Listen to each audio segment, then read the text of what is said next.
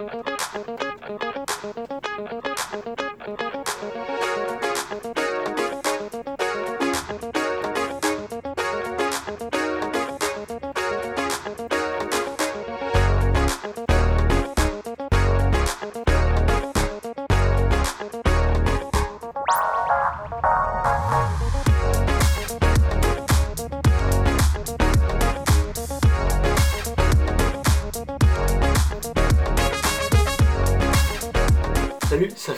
Pas enregistré de vidéo, alors euh, on va reprendre une vidéo aujourd'hui.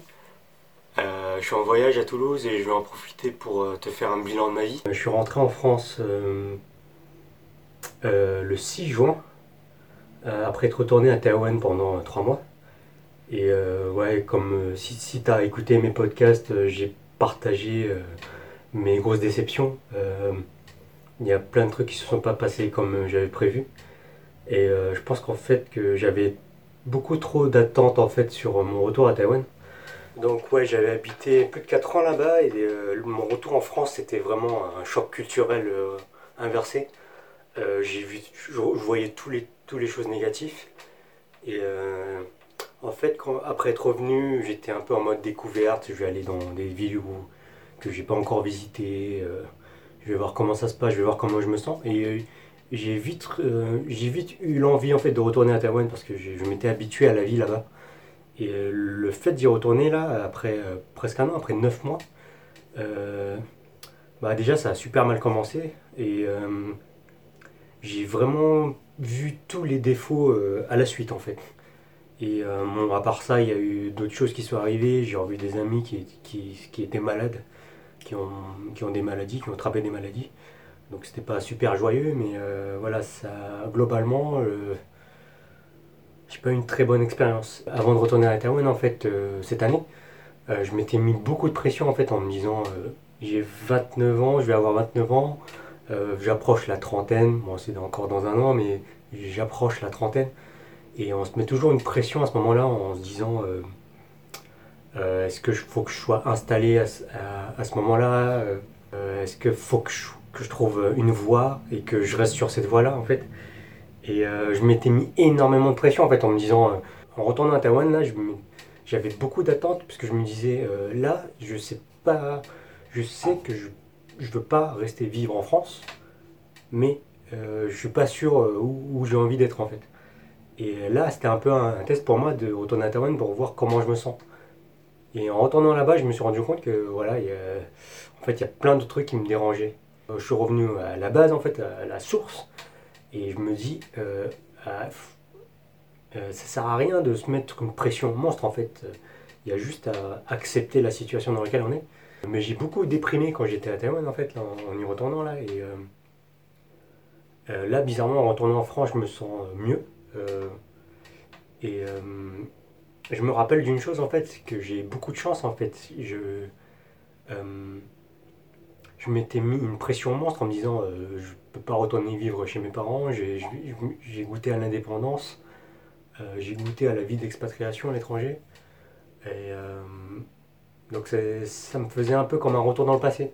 Alors que maintenant ma mentalité a un peu changé. Là je me dis plutôt euh, que j'ai une chance en fait que mes parents, ma famille est en bonne santé, que je peux passer du temps avec eux, que j'ai un, travail qui me laisse énormément de flexibilité.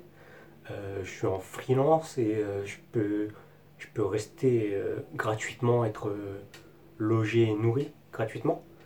Et je peux en profiter pour voyager tous les mois si je veux.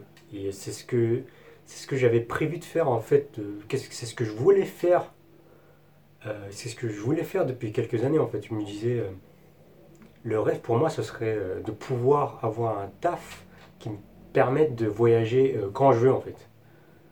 Et euh, bon, là j'ai pas le, taf qui me, rémunère euh, à, 5 chiffres, mais j'ai quand même beaucoup de flexibilité dans la mesure où je peux partir en semaine, je peux m'organiser, je peux voyager et travailler en même temps.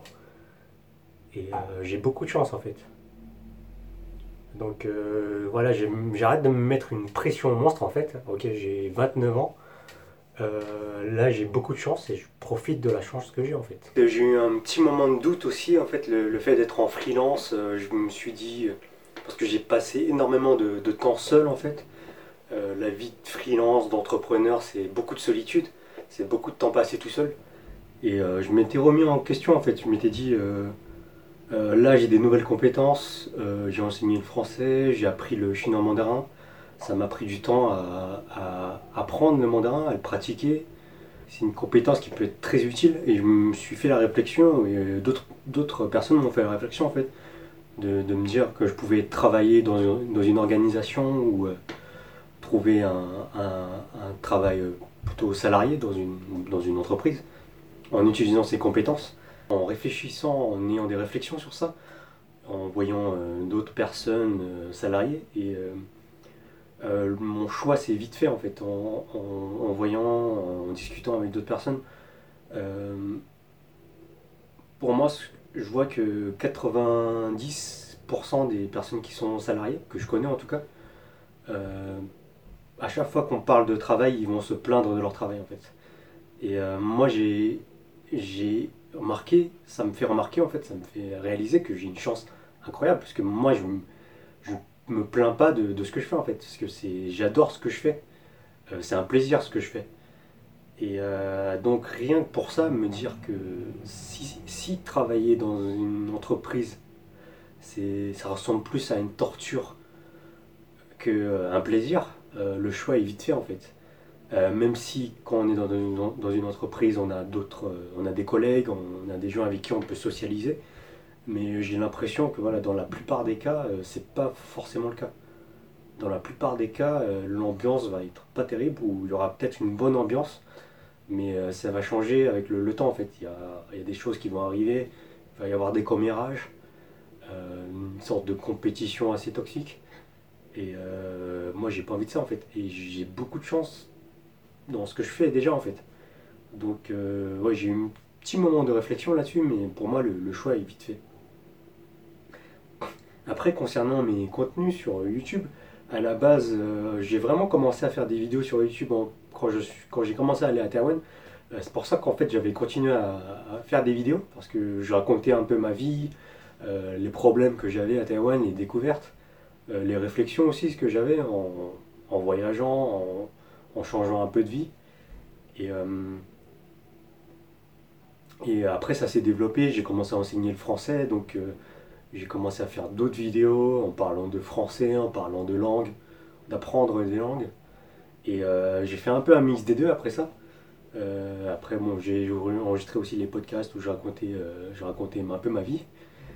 Et où j'essayais quand même d'apporter un peu de valeur, de donner des conseils hmm, sur des trucs que j'avais appris.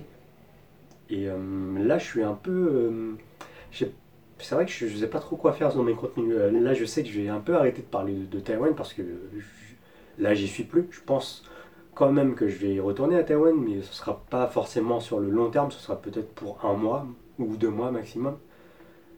parce que j'ai cette chance-là aussi, voilà, de pouvoir voyager, de partir un moment. Euh, nous, en tant que Français, on a beaucoup de chance avec notre euh, passeport français. On a, on a énormément de chance. On peut voyager dans beaucoup de pays et rester trois mois sans avoir à payer de visa. C'est vraiment une chance incroyable. Et euh, ouais, euh, je pense que Taïwan, ça, reste euh, un peu comme mon chez-moi maintenant. Je connais très bien, j'ai un peu voyagé partout. J'ai vécu dans deux des plus grandes villes. j'ai quelques bons amis là-bas. mais je pense pas y rester pour le long terme après ce que j'ai vécu. Pense que c'est quand même pas un endroit où on se sent très vivant, où on se sent très. comment dire Hum, je pense que Taïwan, c'est un pays où on se sent bien euh, quand on a un bon cercle d'amis ou quand on a une famille, quand on a une femme ou un mari ou euh, une famille qu'on a, qu'on, a créée. Mais euh, si on est seul en tant que freelance, entrepreneur, sur le long terme, c'est vraiment très, très pesant. même avec quelques amis, c'est pas suffisant, il manque quelque chose en fait. Parce que l'environnement à Taïwan est calme. Euh, généralement en Asie, les gens s'expriment pas trop. Et euh, c'est ça qui m'a beaucoup manqué en fait. Et c'est ça que je retrouve euh, de retour en France là. il y a toujours des trucs qui me dérangent, mais là, je, au lieu de me dire, au lieu de me concentrer sur ce qui va pas, en fait, j'essaie de me focus justement sur ce qui va bien, sur les points positifs, sur euh, euh, le temps, il fait beau, il fait bon, les gens s'expriment, les gens, euh, les gens sont polis, disent bonjour, merci, au revoir, bonne journée. ah, c'est ça qui est intéressant, je pense, en France, c'est que tu as un peu le mixte entre les gens qui sont très gentils, très accueillants, très amicaux, et l'autre partie qui est un peu plus je t'emmerde, un peu plus manque de respect. Quoi. Mais au moins, dans cette culture, ici, euh, les gens s'expriment. Donc, euh, quand on est content, on le montre. Quand on n'est pas content, on le dit. Et euh, c'est quelque chose qui est très différent et qui m'a manqué. en Asie, à Taïwan, quand on n'est pas content, on ne le dit pas. Et on va le sous-entendre d'une autre manière. et c'est assez, c'est assez dérangeant, je trouve, sur le long terme. Sur un court terme, je trouvais ça agréable, en fait, que les gens soient calmes, ne se prennent pas la tête, évitent les conflits. Mais euh, sur le long terme, je vois que c'est euh, éviter un conflit sur un court terme. Le, conflit, le conflit reste là en fait, c'est juste qu'il va s'étaler un peu plus sur le temps. Après, c'est d'autres manières de faire, mais euh, voilà, je sens que j'ai besoin de quelque chose de nouveau. Donc voilà pour la suite du contenu sur la chaîne. Je ne sais pas trop encore ce que je vais faire, j'ai quelques idées en tête. là, je, vais, je me focus à fond sur mes cours de français. Euh, j'ai réfléchi à faire des contenus peut-être euh, dans d'autres langues, vu que maintenant je parle français, anglais et chinois mandarin, peut-être euh, faire des contenus en parlant d'autres langues. J'avais pensé à faire d'autres interviews pour parler un peu des villes en France, mais je ne sais pas si ça, va, si ça intéresserait des gens. Mais ouais, en tout cas, ma période de parler de la vie à Taïwan, ça va un peu se réduire. Euh, ce que je fais maintenant, c'est que je socialise. Euh, j'essaie de rencontrer beaucoup plus de gens maintenant sur Paris. Je socialise, je vais à des événements. Euh, des événements aussi où, je peux rencontrer éventuellement des expatriés ou des gens qui, qui ont vécu à l'étranger. Et je trouve ça super intéressant. La vie, voilà, c'est des, va-et-vient, c'est des, phases de. déception, des phases de découverte, des phases de, de plaisir, des phases de gratitude.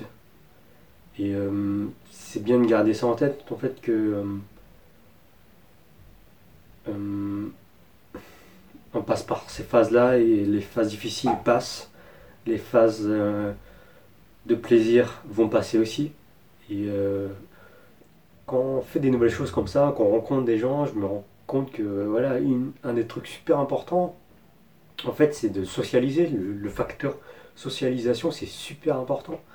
Et moi, par le passé, voilà, j'étais beaucoup, beaucoup trop focus, en fait, très, très focus, très, euh, euh, très extrême, en fait, parce que j'étais focus sur, euh, sur mes cours de français. J'ai évité beaucoup de, de socialisation, une mentalité un peu toxique où je me disais je regardais beaucoup de vidéos de développement personnel, ouais, je, voudrais parler un peu de ça. Et euh, un peu niveau extrême en fait, je, lisais des, livres de développement personnel, des livres de psychologie, des vidéos de développement personnel, que ce soit en anglais, en français. Il y a un côté un peu dangereux en fait quand on regarde que des, contenus comme ça, c'est de, de se dire qu'on est un peu mieux que les autres. Euh, parce que souvent quand tu regardes des contenus de développement, personnel, on te dit que c'est toi qui as la responsabilité de ta vie, en fait, et que ton environnement est euh, ce qui crée la personne que tu es. Et euh, on dit souvent que tu es la moyenne des cinq personnes que tu fréquentes le plus. Et quand on entend beaucoup de, de contenu comme ça qui te dit que ton environnement, quand ton environnement est toxique, ça t'affecte, donc euh, soit dans un environnement positif avec des gens qui poussent vers le haut, mais quand on entend que des choses comme ça, tu commences à voir en fait à avoir un peu un détecteur un peu trop, euh, un peu trop, euh, trop élevé en fait. Dès que quelqu'un va te faire une, remarque un peu négative ou un truc que tu vas considérer comme une critique, tu vas dire ah cette personne me, pousse un peu ou me tire un peu vers le bas. Et donc tu vas un peu mettre les gens de côté en fait quand les gens vont se plaindre un peu ou et il y a un côté, je pense c'est bien d'être un peu dans cette phase-là. De ce, il y a un terme qui est un peu courant récemment, c'est le, le mode moine, le mode monk, où tu es un peu focus pendant un mois, deux mois, trois mois sur ton projet, et tu, tu parles plus à personne, tu socialises plus. Je pense que c'est bien sur ça peut être bien sur, je sais pas, peut-être un an maximum. C'est un peu ce que j'ai fait, hein. je me suis coupé du monde pendant longtemps, même des réseaux sociaux. Euh, je pense je pense même euh, là récemment à peut-être euh, être un peu plus présent sur les réseaux sociaux, même si j'ai toujours un peu une aversion pour les réseaux sociaux. Je trouve que c'est très très impersonnel.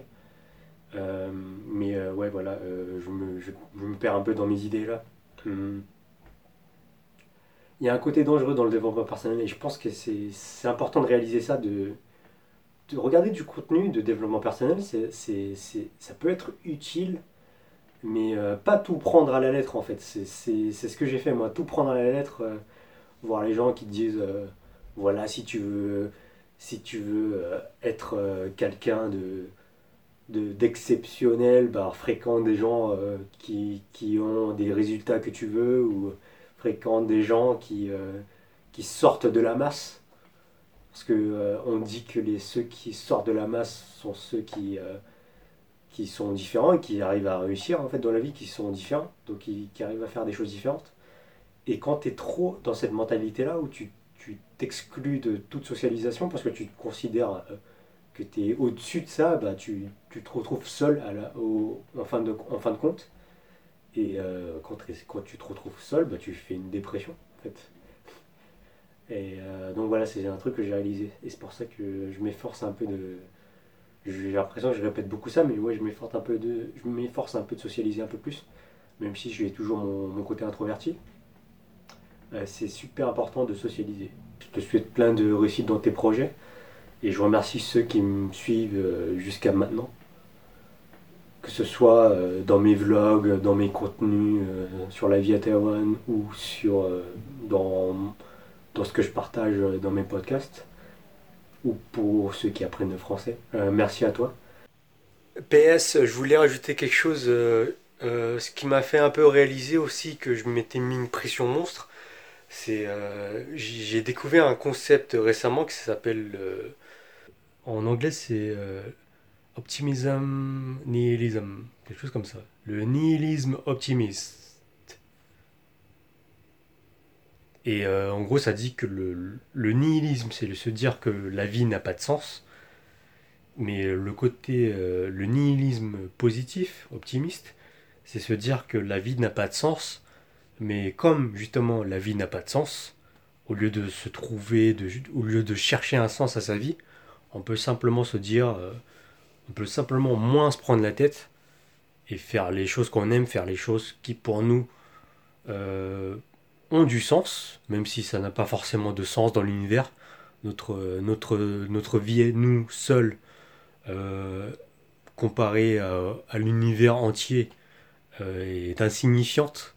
On est euh, plus de 6-7 milliards sur Terre et on a peu de chances d'avoir un grand impact dans, le monde entier. Mais vu que la vie n'a pas vraiment de sens, on peut décider de faire les choses qu'on aime de faire les choses qui, qui, nous, qui, qui, nous donnent, qui nous donnent envie de nous réveiller le matin. Bon, je parle de ça, mais moi je suis pas du tout quelqu'un du matin. Euh, j'aime bien dormir jusqu'à tard. De faire les choses que, qui nous donnent envie, tout simplement. Voilà. A plus.